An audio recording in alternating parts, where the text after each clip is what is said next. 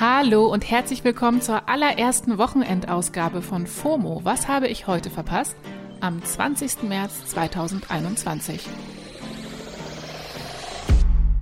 Ihr kennt das doch bestimmt. Man findet irgendwas im Internet, setzt ein Lesezeichen und dann macht man es einfach nie wieder auf. Bei FOMO soll das anders laufen. Hier gibt es jeden Samstag eine ganze Folge Zeit, sich einem Thema zu widmen, das uns über die Woche begegnet ist und uns FOMO gegeben hat. Bei mir war das diese Woche auf jeden Fall NFTs. Ich habe es ja in der Folge von Dienstag schon mal angesprochen. Ne? NFTs sind gerade für mich noch ein absolutes Rätsel. Dabei sind sie gefühlt gerade ein ziemlich großes Ding. Ob im Wirtschaftsteil vom Guardian, auf TikTok oder in Newslettern. Überall sehe ich nur NFT, NFT, NFT. Ich dachte erst mal ganz ehrlich, das ist so Lautsprache für das Geräusch, das so Outdoor-Funktionsjacken machen, wenn man in denen rumläuft. Wisst ihr so? ist es aber nicht. NFTs sind digitale Datensätze, die man besitzen kann. Das heißt, ich kann damit Dateien kaufen, zum Beispiel digitale Kunst, und so nachweisen, dass ich die Besitzerin bin. Die Abkürzung NFT steht für Non-Fungible Tokens, also nicht austauschbare Tokens. Ich habe das alles noch nicht so ganz durchstiegen. Zum Glück kann ich hier bei FOMO schlaue Menschen fragen, die sich damit auskennen. Yay!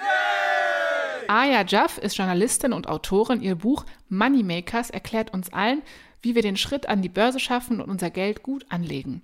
Aya beschäftigt sich extrem viel mit der Finanz- und Start-up-Welt und gilt als das Wunderkind der Tech-Szene und ich durfte sie mal anrufen. Hallo Aya.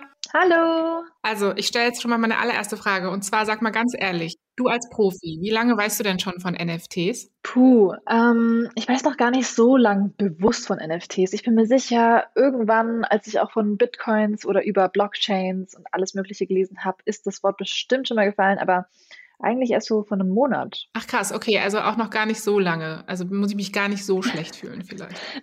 Kannst du ganz kurz für so Internet-Dullis wie mich nochmal zusammenfassen, was NFTs genau sind? Also NFTs da darf man sich so vorstellen wie so ein Autogramm auf einem Bild. Sagen wir mal, Van Gogh hat ein Bild gemalt, er hat das unterschrieben und hat damit sichergestellt, liebe Leute, das ist ein Original von mir, ich habe das gemalt, ich habe das an dem Datum gemalt und das ist hier meine Unterschrift. Das bezeugt, das ist das Original. Und was das NFT macht, es digitalisiert quasi diese Unterschrift. Es sagt, okay, wir haben Produkte wie beispielsweise eine digitale Collage oder so und da kann man keine Unterschrift drunter setzen, wie jetzt Van Gogh das tun würde, sondern da sagt man, okay, ich setze ein NFT darauf, das beweist auch, dass ich quasi die Künstlerin bin und dass ich das an dem Tag online gestellt habe und dass alles, was danach kommt, da auf mich wieder zurückzuführen ist, weil ich das Original bin. Das ist ungefähr, was ein NFT ist.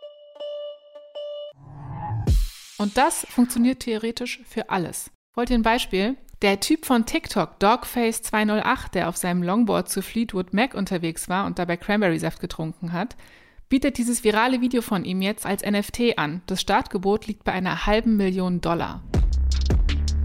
Die Rapperin Azealia Banks hat sogar ein eigenes Audio-Sextape, das sie gemeinsam mit dem Konzeptkünstler Ryder Rips ähm, er, ja, also erstellt hat. Und das hat sie jetzt auch schon als NFT verkauft. Da ist einfach generell richtig viel Geld drin. Die Künstlerin Grimes hat Artworks und Musikclips für 6 Millionen Dollar verkauft und die Band Kings of Leon haben ein ganzes Album als NFT angeboten. Das Album heißt When You See Yourself und das gibt es nicht nur bei den Streaming-Plattformen wie Spotify, sondern auch als NFT-Version für 50 Dollar, die den Fans exklusiven Content bieten soll. Die Album-NFTs waren nämlich nur zwei Wochen verfügbar und werden jetzt einfach nicht mehr hergestellt. So wird dieses NFT zu einem seltenen Sammlerstück, das gehandelt werden kann. Mittlerweile kann man sogar mit digitalen Spielkarten der NBA handeln, wisst ihr noch, wie Panini-Bildchen. Nur digital als NFT. Statt einer seltenen Michael Jordan-Karte wie in den 90er Jahren kauft, sammelt und verkauft man jetzt ein streng limitiertes Video mit einem Dank von LeBron James. Das teuerste NFT, das bisher versteigert wurde, ist übrigens eine JPEG-Datei von Beeple, einem Grafikdesigner aus den USA. Das Digitalwerk heißt Every Days, The First 500 Days und ist eine Collage aus 500 Bildern. Beim Auktionshaus Christie's wurden dafür knapp, haltet euch bitte ganz kurz fest, festhalten, 70 Millionen US-Dollar geboten. Ich kann also im Prinzip reich werden jetzt, wenn ich eine künstlerische Ader habe, oder? Wenn du Logan Paul wärst oder Van Gogh, würde ich dir zutrauen, dass du sehr, sehr reich werden kannst mit NFTs. Aber ähm, tatsächlich ist es so, dass die meist wohl eher auf den Kosten sitzen bleiben. Und das ist ähm, für, für Influencer vielleicht ein bisschen relevanter. Den Finn Kliman als deutsches Beispiel ähm, könnte man sich anschauen. Der hat ähm, 100 kleine Melodien verkauft ähm, und hat damit, glaube ich, oh, ich will mich nicht zu weit aus dem Fenster lehnen, aber ich glaube knapp 200.000 Euro oder so gemacht.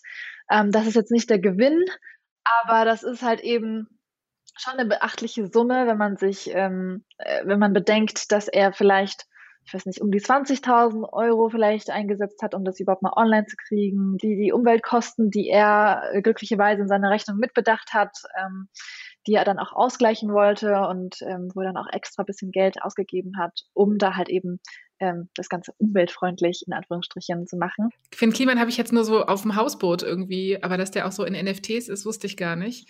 ähm, Stichwort Umwelt, du hast es auch gerade schon angesprochen. Es gibt äh, offenbar, das habe ich mitbekommen, ganz viele Diskussionen darüber, wie nachhaltig Kryptowährungen sind. Ne?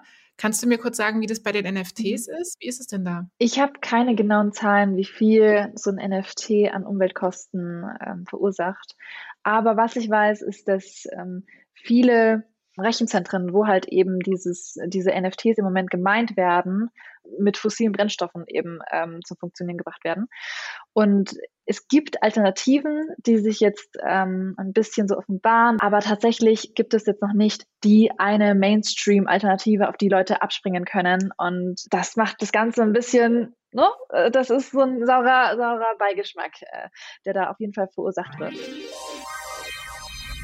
Okay, vielen, vielen Dank, Aya. Ich habe es jetzt wirklich endlich mal verstanden und nicht nur so, wo man immer sagt, oh, ich habe es verstanden, aber eigentlich hat man es gar nicht verstanden. Ich habe es wirklich verstanden, auch wenn ich vielleicht generell nicht checke, wie man so viel Geld haben kann und das auch noch für JPEGs ausgibt. Aber NFTs versuchen natürlich ein Problem zu lösen, das bisher ziemlich abstrakt war, nämlich wie regelt man Eigentum im Internet? Mit NFTs lassen sich also ja digitale Inhalte verknappen und man gibt ihnen damit einen Wert. Und ganz ehrlich, jetzt wo unser Leben ohnehin nur im Internet stattfindet, ist es vielleicht auch einfach nur konsequent, auch dahingehend zu überlegen, wie man digitales Eigentum zeitgemäß und fairer regeln kann. Also, kleiner Tipp von mir, kramt euch mal durch eure Laptop-Ordner und zieht euch die Tutorials rein, wie ihr das ein oder andere vielleicht gut gelungene Urlaubsfoto als NFT verkaufen könnt.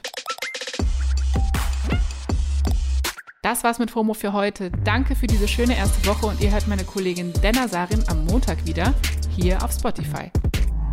FOMO ist eine Spotify-Produktion in Zusammenarbeit mit ACB Stories.